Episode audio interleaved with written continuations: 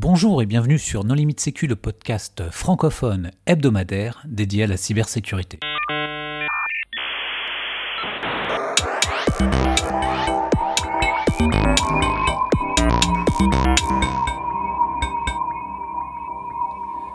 Alors aujourd'hui, un épisode sur le FIC. Et pour discuter de ce sujet, les contributeurs Non Limite Sécu sont Nicolas Ruff, Bonjour. Sébastien Juria, Bonjour. Jean-Philippe Gaulier, Bonjour. Jérôme 16, Bonjour. Hervé Schauer Bonjour. et moi-même, Johan Uloa. Hervé, le FIC, est-ce que tu peux nous en faire une description? Le FIC, Forum international de la cybersécurité, les- il a une très grande manifestation qui réunit à Lille au Grand Palais plusieurs euh, milliers de participants. C'est une manifestation qui a pour caractéristique d'être ouverte, donc tout le monde peut s'inscrire. Et c'est aussi celle dans le monde francophone qui réunit le plus d'exposants, avec près de 250 euh, euh, exposants. Donc euh, pour dire qu'on peut passer ces deux jours à uniquement faire le tour des stands. C'est aussi beaucoup de conférences, d'ateliers, de masterclass. Donc beaucoup d'événements en parallèle qui permettent d'écouter des gens euh, parler. Et puis euh, en marge, euh, des événements qui profitent euh, de l'importance avec la venue de beaucoup de ministres et de personnalités, comme par exemple euh, l'inauguration du SOC d'IBM euh, cet après-midi. C'est 8500 inscrits et 6500 visiteurs uniques le premier jour. Alors, euh, Jérôme, cette année, quelles sont les tendances? Alors, l'une des tendances, il y en a probablement d'autres, mais l'une des tendances que j'ai notées, c'est la tendance à la threat intel, euh, la threat intelligence, le renseignement sur la menace. Alors, on en parle beaucoup, c'est un mot valise, on met beaucoup de choses derrière, mais ce que j'ai noté, c'est que euh, cette année, j'ai remarqué beaucoup de solutions euh, destinées à faciliter le hunting. Donc, pouvoir récupérer de l'information, du renseignement sur une adresse IP, sur un domaine, sur un AS, euh, mettre tout ça en perspective, savoir si euh, telle adresse IP a été utilisée euh, uniquement une fois sur une seule attaque ou est-ce qu'elle est connue. Voilà. Et donc ça, il y a pas mal de solutions d'historisation. On a du passif DNS par exemple et des solutions de la même sorte sur des noms de domaine par exemple, etc. Il ne me semble pas avoir vu autant de petites solutions qui étaient plus tournées vers l'analyste, vers la personne qui va faire de, de- la recherche euh, d'artefacts euh, par exemple. euh, dans les éditions précédentes. Tu étais intervenant sur une conférence euh, justement euh, dédiée à la threat intelligence. Est-ce que tu peux nous en dire deux mots? Oui, alors on a animé une table ronde consacrée à la récupération d'informations. Quelles sont les sources d'informations euh, que l'analyste justement peut explorer, exploiter Des sources ouvertes aux sources plus fermées? Sources ouvertes, on les connaît tous, les Google Docs par exemple, des forums, etc. avec une valeur limitée pour ce qui est des forums ouverts. Et ensuite, euh, tout le travail d'infiltration, comment on fait, comment, euh, comment on peut maintenir euh, des dizaines de personas différentes, euh, comment on fait pour ne pas se faire fermer tous ses comptes euh, Facebook, parce que forcément faire de la faire de l'infiltration, c'est aussi avoir des personnalités différentes, des comptes sociaux sur des réseaux sociaux afférents. Voilà, toute la discussion tournait autour de comment on organise ça, quel type de source pour quel type d'information, à quelle destination. On va pas refaire la table ronde, euh, les sources sont nombreuses, mais ce qui est ressorti, c'est notamment que l'analyse, le plan de veille initial, euh, et donc l'analyse des besoins euh, en termes d'information, va déterminer essentiellement ce que l'on fait en interne. Pas beaucoup. Aujourd'hui, on a plutôt tendance à externaliser ce qu'on confie à l'extérieur. Pourquoi Quel type d'information on va recevoir en entrée et comment le traiter dans l'entreprise. Et le gros problème, c'est ça, c'est de donner du sens à ces informations-là au sein de l'entreprise pour permettre d'aller dans le sens de la demande d'information, de la stratégie dans l'entreprise. Donc faire le lien entre le côté stratégique et le côté très opérationnel, euh, c'est l'articulation bah, qui est compliquée en threat intel, mais je pense que c'est à peu près la même chose dans toutes les, euh, tous les âges de la, de la- de la cybersécurité. Est-ce que c'est tout type d'entreprises qui font appel à ce, ce- ce- ce genre de, service ou euh, Pas forcément, il faut avoir évidemment un besoin clair, un besoin d'anticipation, un besoin de connaissance de la, de la menace. Donc ça veut dire qu'il y a un certain niveau de maturité à avoir pour l'organisation avant de commencer à vouloir anticiper euh, les, euh, les mouvements des attaquants, leurs techniques, leurs procédures, euh, pour avoir essayé d'avoir en tout cas un coup d'avance. L'audience nous demande si ça se trouve plutôt dans le deep ou dans le dark web, euh, les sources. Ni l'un ni l'autre. ni l'autre. Et à voir comment tout le monde se marre, c'est une question piège. Euh, je l'ai déjoué, non, ni l'un ni l'autre. Euh, ce qu'on va trouver euh, sur le deep ou dark web, euh, ce n'est pas l'essentiel de ce qui va être intéressant. Euh, ça va être plutôt des forums, de l'IRC, euh, des choses où les gens se réunissent, discutent. Euh, ça va être veiller des comptes euh, de réseaux sociaux en particulier, euh, des pestbins, voilà, des choses comme ça, sur lesquelles on va pouvoir récupérer à la fois peut-être des informations sur qui prépare quoi, qui se met en ordre de bataille, peut-être quel groupe commence à mettre en avant un type d'attaque de pratique particulière. Est-ce que tel groupe fait la publicité, en tout cas, de sa capacité via du PowerShell vers une nouvelle technique PowerShell, une nouvelle technique de persistance?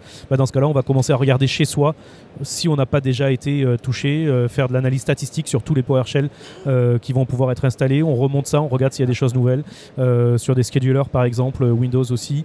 Voilà, donc c'est ce type d'information qu'on va pouvoir rechercher.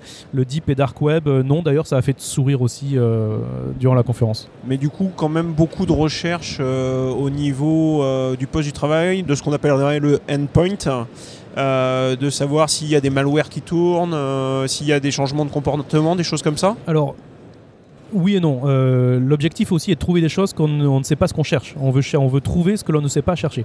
Euh, autrement dit, on veut, euh, on veut trouver des, items, des artefacts que l'on n'attend pas, mais qui n'ont rien à faire là. Et donc, c'est toute la difficulté de ces travaux d'avoir suffisamment de, volume, de, capter suffisamment d'informations pour sortir statistiquement ce qui, ce qui ne ressemble à rien, les outliers. Donc, comme je disais tout à l'heure, on l'a vu sur tout ce qui est, euh, tout ce qui est en démarrage automatique, on l'a vu sur tout ce qui est du, du- PowerShell, on l'a vu sur tout ce qui est des schedulers, euh, on l'a vu sur tout ce qui est autour de l'AD par exemple, avec des, euh, positionnements de comptes particuliers ou de droits. Voilà, c'est ces choses-là. Au niveau technique, après au niveau stratégique, c'est autre chose, savoir quel groupe s'intéresse à quoi euh, et veut taper quelle industrie euh, en ce moment. Euh, bah là, on est sur de l'analyse du renseignement qui est un peu plus stratégique et moins technique. Oui, c'est peut-être un des autres points qu'on peut retrouver au FIC cette année, c'est sorti de tout ce qui est IAM, peut-être des outils un peu plus matures sur le plan technique autour de la recherche, autour de l'Active Directory, des SOC qui commencent à s'outiller avec de l'intelligence artificielle et de la vraie recherche en, s'appuyant sur les principes mathématiques, euh, de- du, calcul euh, de, de, formes euh, de binaires pour essayer d'avoir des comportements qu'on ne retrouve pas forcément dans les, antivirus, les choses comme ça. Donc peut-être un peu plus de produits. Alors je dis mature au sens technique, pas que les produits autour des IAM, la signature, etc. ne soient pas matures, mais au, sens audit, au sens intrusion, euh, peut-être euh, dans, dans ce sens d'attaque, euh, défense qu'on connaît un peu plus. de la recherche d'anomalies finalement. On cherche à faire ça. révéler des, des anomalies. Alors oui aussi, euh, et encore, donc, mais c'est peut-être aussi parce que c'est ce, que, c'est ce qui m'occupe aujourd'hui en- actuellement, euh, beaucoup de, de- de soutien à l'analyste, euh, savoir est-ce que telle adresse IP euh, est connue, comment, euh, où elle a été utilisée, pour quel type d'attaque, etc. Euh, et ça c'est le, c'est le, c'est le deuxième en tout cas axe que j'ai, que j'ai remarqué. Sébastien, qu'est-ce qui t'a intéressé toi sur, euh, cette édition Alors moi j'ai il y a deux points. Il y a encore une fois beaucoup le mot SOC qui traîne. Et euh, moi ça m'a bien fait rire euh, le SOC aujourd'hui. Pour la simple et bonne raison que ça il y a 20 ans, chez un opérateur télécom que je ne citerai pas, on avait monté un SOC de maintenant en fait. C'est tout simplement un Network Operating Center à l'époque, c'était juste pour le réseau. Et on faisait exactement les mêmes choses que ce qu'on fait dans un SOC aujourd'hui. Bon d'accord il n'était pas français, euh, ok, il était euh, orienté euh, sur les normes ISO, mais c'était exactement ça. Donc j'ai vraiment l'impression de ne pas trop avoir vu d'évolution au niveau de, ce sujet-là depuis 20 ans, mais que c'est toujours un mot récurrent aujourd'hui. ça, ça doit faire deux ans dont on entend parler. L'autre chose que j'ai vu aussi, euh, alors ça va faire un peu vieux dinosaure. euh, je me souviens à Paris au CNIT, il y avait un salon qui existait euh, sur sur la sécurité en 2007 ou 2009, euh, je sais plus comment ça s'appelait, Info Security Paris peut-être. Info Security, absolument. Et j'ai eu l'impression ici au FIC de retrouver euh, ce que j'avais ce que j'avais vu à l'époque. Alors pas sur la même taille bien sûr. J'ai l'impression de revoir ce salon-là, ce qui est plutôt une bonne chose parce que je trouvais que ça manquait euh, à la, je dirais à, la France d'avoir un vrai salon de la sécurité informatique. C'est vrai que ça fait quelques années que j'étais pas venu au FIC. Euh, L'autre chose, c'est vrai que depuis qu'il a changé de nom euh, qu'il est devenu le Forum international de la cybersécurité, euh, même si on voit encore beaucoup de gens en uniforme et beaucoup de peut-être de, de certains vendeurs qui étaient là avant sur le côté forensique, euh, c'est quand même dommage qu'il n'y ait pas de, de choses autour de ça euh, un peu plus développées. Et euh, je trouve que c'est dommage parce que c'est vraiment des. Enfin, moi, je cherchais des solutions un peu pour m'aider sur certaines investigations. Et à part, les- je vais dire, les trois gros du domaine qui vendent aux États et aux, gros, aux grosses sociétés, j'ai pas trouvé de, de solutions intéressantes sur des stands, sur des petits acteurs ou des, de l'innovation autour euh, en fait de, Il y en avait un de sur les téléphones de portables. solutions de, de forensic en fait. Hein Il y en avait un sur les téléphones portables. Bah, il y a MSAB qui est là, il y a Celebrite. Non, non, un qui ne fait pas partie de ceux que tu as vus. Ah ouais. C'est la difficulté du FIC. euh, Ouais, il y a pas, tellement de vu. centaines de stands euh, qu'il est très complexe euh, de déceler toutes les petites pépites qui sont souvent cachées dans des grands stands. Mais moi, je pense que c'est quelque chose qui me plaît beaucoup ici, c'est la quantité de- d'exposants. Alors, pour enchaîner sur les tendances, euh, moi, il y a une première tendance euh, que j'ai notée qui n'est pas du tout technologique. euh, c'est la tendance à donner une image à la cyber. Je suis tombé sur quand même trois stands, ce qui est significatif, d'entreprises que je ne connaissais pas. Donc tout de suite, je m'arrête et je découvre qu'en fait, je connais cette entreprise. C'est simplement que pour avoir une meilleure visibilité dans la cyber, elle a décidé, soit à l'occasion d'un rachat, euh, soit euh, simplement euh, artificiellement, de créer une marque propre et spécifique à la cyber. Et ça, c'est une tendance intéressante. C'est pour faire exister la cyber, il faut lui donner un nom. Et même quand on est dans une grande entreprise, il faut avoir un, nom à part. Le deuxième chose qui m'impressionne, c'est la croissance. Bon, moi j'ai toujours considéré qu'il fallait venir ici, euh, ne serait-ce que pour les rencontres, et que c'est un événement absolument euh, incontournable, et j'ai jamais compris ceux qui voulaient pas y venir. Mais euh, l'augmentation du nombre de visiteurs, du nombre de stands, du nombre d'ateliers, du nombre de sujets traités, est aussi quelque chose de, significatif. C'est une vraie manifestation qui, pourtant, dans un espace restreint et en province, arrive euh, à gagner euh, en croissance. Et c'est le deuxième élément. Après, il y a beaucoup de constantes et on aura l'occasion d'y revenir. Oui, alors pour préciser, euh, le, le FIC, c'était avant le Forum international de la cybercriminalité et c'est devenu cybersécurité. Et on ne dit plus en province, on dit en région aujourd'hui. C'est intéressant ce, parallèle. euh, J'étais cybercriminalité, je suis euh, cybersécurité. Parce que euh, euh, les, les- sujets sont complémentaires. Et c'est vrai qu'il reste encore euh, beaucoup de gens en uniforme et beaucoup de sujets euh, cybercriminalité ici. Euh, faire de la cybersécurité, et ça ce ne sont pas des mots qui viennent de moi, mais faire de la cybersécurité, euh, c'est bien, mais ça déplace la cybercriminalité vers ceux qui sont moins bien protégés, ça la déplace ailleurs mais il faut quand même euh, bien euh, s'intéresser à la cybercriminalité. Et pour réduire la cybercriminalité, ben, il faut que les gens de la production n'effacent pas les traces. Euh, il faut qu'ils fassent l'effort de conserver ce qui va permettre d'investiguer avant de remettre en prod. Donc ça demande un changement de paradigme de la part des, des- informaticiens qu'on n'a pas encore atteint. Nicolas, toi alors, qu'est-ce que tu as remarqué d'intéressant? Euh, en, en dehors des goodies, tu veux dire en dehors des goodies Tu peux, tu peux d'ailleurs, euh, en, en termes de goodies, Non, non, non, on va pas épiloguer là-dessus parce que je sais qu'on nous le reproche beaucoup à chaque fois. Mais moi, ce que j'ai noté cette année, c'est qu'il y avait euh, plusieurs escape rooms. Donc il y avait les CTF traditionnels, etc. Mais il y a au moins deux stands qui proposaient en fait des escape games basés sur la cybersécurité. Donc tu es enfermé dans une pièce avec des composants technologiques et tu dois sortir de la pièce. voilà. Donc euh, j'ai trouvé ça assez original, assez ludique. Je pense qu'il y a peut-être quelque chose à faire euh, en matière euh, plus sérieuse de sensibilisation parce que c'était vraiment, ce auquel j'ai joué était vraiment intéressant et amusant. Bon, évidemment, ça demande plus de logistique que de simplement mettre les gens en randonnion devant un slide PowerPoint pour les sensibiliser. Mais moi, j'ai bien aimé en tout cas. J'ai quand même une proposition à faire pour les gens qui invitent Nicolas dans des salons, c'est lui préparer un sac rempli de goodies à l'entrée. Et comme ça, euh, il, il aura plus de temps euh, pendant son salon pour se concentrer euh, sur euh, les sujets de tout le monde, euh, plutôt que de devoir aller voir euh, où se cachent les choses. Moi, je Donc, euh, messieurs, dames, les organisateurs, euh, pensez-y pour les prochaines Moi, fois. J'ai même une meilleure solution, c'est vous lui préparez le sac, vous lui envoyez chez lui directement, comme ça il n'a même pas à le rapporter dans sa valise. Mais non, mais euh, là, il n'y aurait pas tout le challenge qui est de- de- de- d'arriver près du stand, d'adopter une certaine méthodologie. euh, Enfin, euh, Non, mais Ça serait Nicolas quand est connu, il n'aura pas de mal.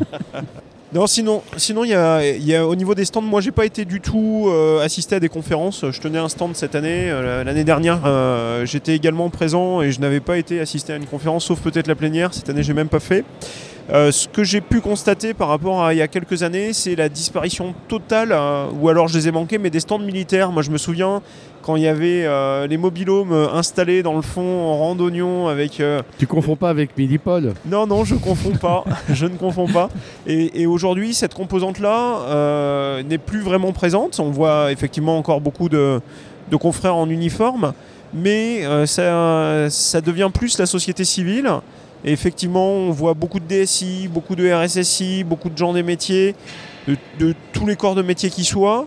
Euh, moi, j'ai rencontré aussi euh, des élus locaux qui venaient se renseigner et savoir comment ils pouvaient aider les PME, les PMI, euh, les écoles, etc. en région. Donc on voit une, une prise de conscience. Euh, les stands, euh, Hervé l'a dit, c'est devenu énorme. Je pense qu'il y avait au moins trois stands régionaux avec Bretagne. Bretagne, Haute-France. le Haute-France et puis Luxembourg hein, pour un, un Ouais. pays voisin. Il y avait Exatrust qui était à l'entrée. Alors c'est pas tout à fait un- une région, mais c'est un, re- un regroupement de, euh, de sociétés. Euh, pas mal de petites startups, euh, des choses autour du CNRS aussi. Euh, beaucoup de choses à voir, mais en Alors, deux y jours y avait- finalement on n'a pas le temps quoi. Il y avait deux autres stands euh, où là c'était plein plein plein de petits stands. C'est euh, Sinov IT d'un côté et euh, le stand d'innovation de l'autre. Mm. Et finalement, je, je vais citer, je m'en excuse auprès d'eux, aucune des pépites que j'ai pu visiter sur le salon parce que je vais en oublier et ça créerait des frustrations. Mais je vous assure que sur ces deux grands stands, on trouve parfois euh, de véritables nouvelles sociétés qui ont fait un produit original mais véritablement utile à la cybersécurité.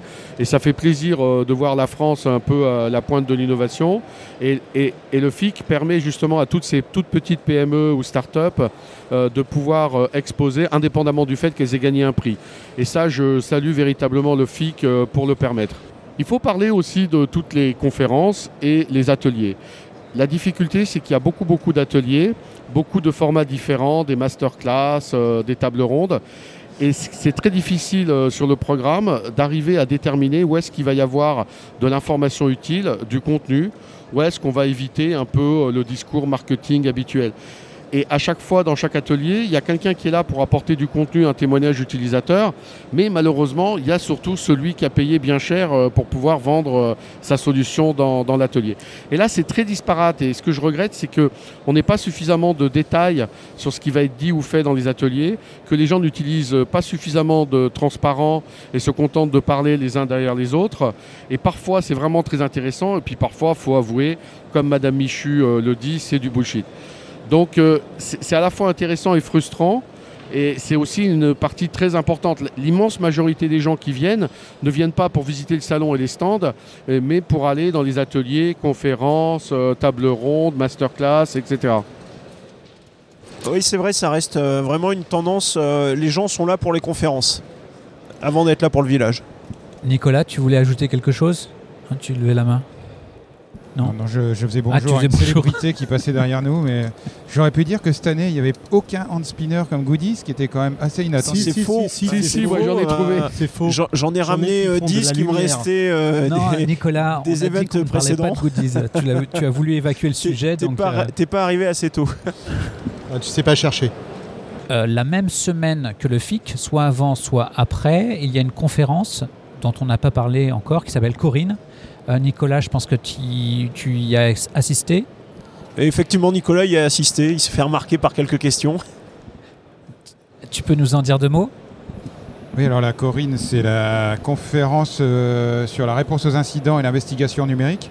Donc c'est beaucoup plus spécialisé parce que ça traite vraiment de, bah, de, de forensique, d'investigation, euh, etc.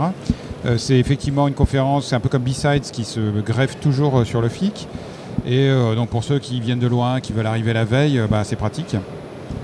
Euh, c'est moi je suis pas dans le milieu donc j'en profite pas forcément pleinement mais apparemment il y avait un certain nombre de conférences qui ont été très appréciées je pense que celle de Cisco Talos par exemple Il y avait, il y avait deux, deux conférences vraiment phares que j'ai en tête. En tout cas, il y avait celle de l'ANSI sur Bits, qui est le protocole de téléchargement, entre autres, utilisé par WSUS.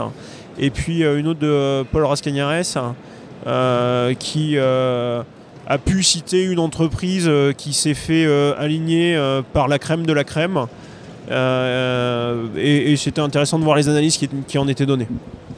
Et un retour d'expérience euh, sur euh, notre PETIA chez un gros industriel français euh, qu'on aura peut-être l'occasion de présenter dans un épisode dédié. Alors je crois que c'était deux même, euh, d'ailleurs, deux industriels qui ont eu le plaisir de se faire visiter par euh, ce logiciel digital et qui a retourné un petit peu leur Haïti. Ils se sont fait digitaliser. On a été obligé de le placer ce mot-là. Des autres choses qui vous ont marqué sur ces trois jours Ouais, moi j'ai bien aimé Blue Sky Force, euh, leur concept, etc. Alors tu peux décrire ce que c'est Qu'est-ce qu'ils font Euh, bah, c'est une solution de, de simulation en fait. C'est un euh, Cyber Test Range dont on oui, aura l'occasion de parler voilà. dans un futur épisode. Alors je, Bah, je vous renvoie quand même à l'épisode que nous avons fait C'est de l'entraînement. Su- sur un exercice de cyberdéfense, puisque c'était exactement de ça que nous traitions. Voilà, donc euh, j'ai bien aimé euh, leur concept, j'ai regardé un petit peu. Bon, c'est vrai que c'est les, premières fois. J'en ai discuté avec un RSSI d'un d'un d'un gros groupe français euh, qui a priori va faire passer toutes ses équipes dedans. Ce qu'il aime bien, c'est justement c'est qu'on est on fait vraiment du test quoi. On, s'entraîne vraiment à la guerre. Donc euh, j'ai trouvé ça intéressant parce que ça montre aussi une évolution un petit peu du, je dirais, de la, mentalité, c'est-à-dire qu'on va pas juste euh, euh, se former sur des environnements, prévus, avec des failles bien prévues, etc. Là, on vient avec des scénarios, on vient avec du matériel, du logiciel qui est ton matériel et ton logiciel de tous les jours. Et derrière, on balance des vrais scénarios. Alors, ça m'a rappelé aussi des vieux souvenirs de, de sociétés qui simulaient des scénarios comme ça. Euh, je sais pas si ça vaut des années 2000 qui avaient été montées euh, pour euh, simuler complètement des environnements, euh, mais totalement virtuellement, pour voir en appliquant des scénarios comment allait- ça allait se passer sur ton système. Mais c'est quand même assez intéressant de voir cette évolution en termes de mentalité pour, je dirais, former ton personnel en fait. Donc on aura l'occasion de revenir sur le sujet. On invitera d'ailleurs Diatim pour, pour évoquer le sujet. C'est de l'entraînement, c'est-à-dire qu'on commence par la formation, mais après il faut que les gens soient entraînés de mieux en mieux et régulièrement. Comme mais n'oubliez pas, il faut quand même commencer par la formation et aujourd'hui euh, il y a beaucoup de gens qui déjà ne se forment pas. Moi j'ai trois points qui m'ont marqué. hein. Le premier en auto-promo, si vous permettez, c'est parce que euh, c'est passé totalement inaperçu, donc euh, je, je le souligne. C'est ta chemise. Euh, Il y a, il y a- non, ma chemise est, est- est jaune, euh, Sébastien. Euh, c'est que euh, il y a une première société qui a pris le domaine point security dans ce salon. Et euh, ça a été annoncé hier. Et donc c'est marrant de voir des sociétés se dire officiellement, bah, on a un TLD qui est sur la sécurité. Et donc digital point security pour pas les nommer. Mais c'était le quart d'heure auto-promo. La deuxième, c'est, vous l'avez peut-être pas vu parce que c'était très discret, on note la présence d'avocats qui étaient euh, avocats conseils euh, auprès de qui on pouvait prendre une heure de discussion. Il y avait quatre cabinets à ma connaissance. Oui, oui, c'est un stand, euh, un, un espace mutualisé. Il y en a d'autres qu'on n'a pas cités, comme par exemple celui des associations. Euh, ils avaient aussi cette Oui, année euh, proposé euh, un espace pour les associations, en plus des associations qui avaient leur propre stand ou de celles qui étaient hébergées par un de leurs membres. Et le, la troisième chose que moi j'ai notée, mais peut-être parce que ça me concerne plus euh, sur le segment, eu égard euh, à, ce que j'ai pu faire dans ma vie passée où j'ai eu euh, le, bonheur et le plaisir de recevoir un prix, c'est tout ce qui est vision de maturité sur les entreprises. alors on peut parler d'agences de notation, on peut parler de tests, etc. Et j'ai vu euh, 3-4 sociétés qui présentaient ça. Euh, sur le salon et ça c'est assez nouveau. On n'en entendait pas parler. Euh, donc ce soit agence de notation, euh, diagnostic de performance, etc. Ça commence à être présent et je pense que avec GDPR, avec la cyberassurance, etc. C'est quelque chose qu'on va vraiment voir de plus en plus dans ce genre de salon. Il y a quelque chose dont on n'a pas parlé aussi, c'est que ce salon, c'est l'occasion pour beaucoup de gens de faire des annonces. Par exemple, l'ANSI qui annonce le visa de sécurité. Euh, puis tout, bon, évidemment, tous les éditeurs commerciaux euh, font leurs annonces au FIC. Donc il y, a eu, beaucoup de discours aussi bien au niveau de l'Europe euh, qui disaient qu'ils voulaient rembourser les pouvoirs de l'ENISA en matière d'évaluation ou de, ou l'ANSI qui lance ces fameux visas. Bon, je ne sais pas si on reprend tous les communiqués de presse qu'on a reçus suite, suite au FIC, mais c'est vraiment le moment de l'année où tout le monde euh, fait ses annonces. Voilà, il y a eu des rachats, euh, il y a l'inauguration en grande pompe euh, avec ministre et agence nationale euh, du SOC d'IBM. Bah oui, il y a une, une quantité de communiqués pendant ces deux jours qui est assez impressionnante. En même temps, si on résume bien, euh, il y a le FIC ou les assises. En France, si on veut vraiment parler d'événements sécurité. il y a beaucoup de petits événements Oui, ou d'événements spécialisés événements, mais qui sont qui- très qui importants. n'ont pas aujourd'hui la même, euh, enfin la, la En même, fait- même population. Euh, quand tu regardes bien en termes de, de personnes drivées sur un, un salon, euh, qui arrivent à peu près au même niveau que les chiffres annoncés au FIC. Sans, sans parler de chiffres, euh, c'est les deux seuls salons où les médias mainstream se déplacent. Donc tu as aussi bien BFM TV que La Voix du Nord. euh, alors que la si Voix tu- du Nord, ils n'ont pas beaucoup de kilomètres. Oui, mais ils se déplaceraient pas forcément à Stick. euh, tu vois, West Oui. France va pas chro- chroniquer Stick alors que La Voix du Nord parle du FIC. Très bien, on a fait le tour. Bon, eh bien, On n'a pas parlé des CTF, mais je crois que personne ici n'y a participé. Donc euh, bon, eh bien, nous espérons que cet épisode vous aura intéressé et nous vous donnons rendez-vous la semaine prochaine pour un nouveau podcast. Au revoir. Au revoir. Au revoir.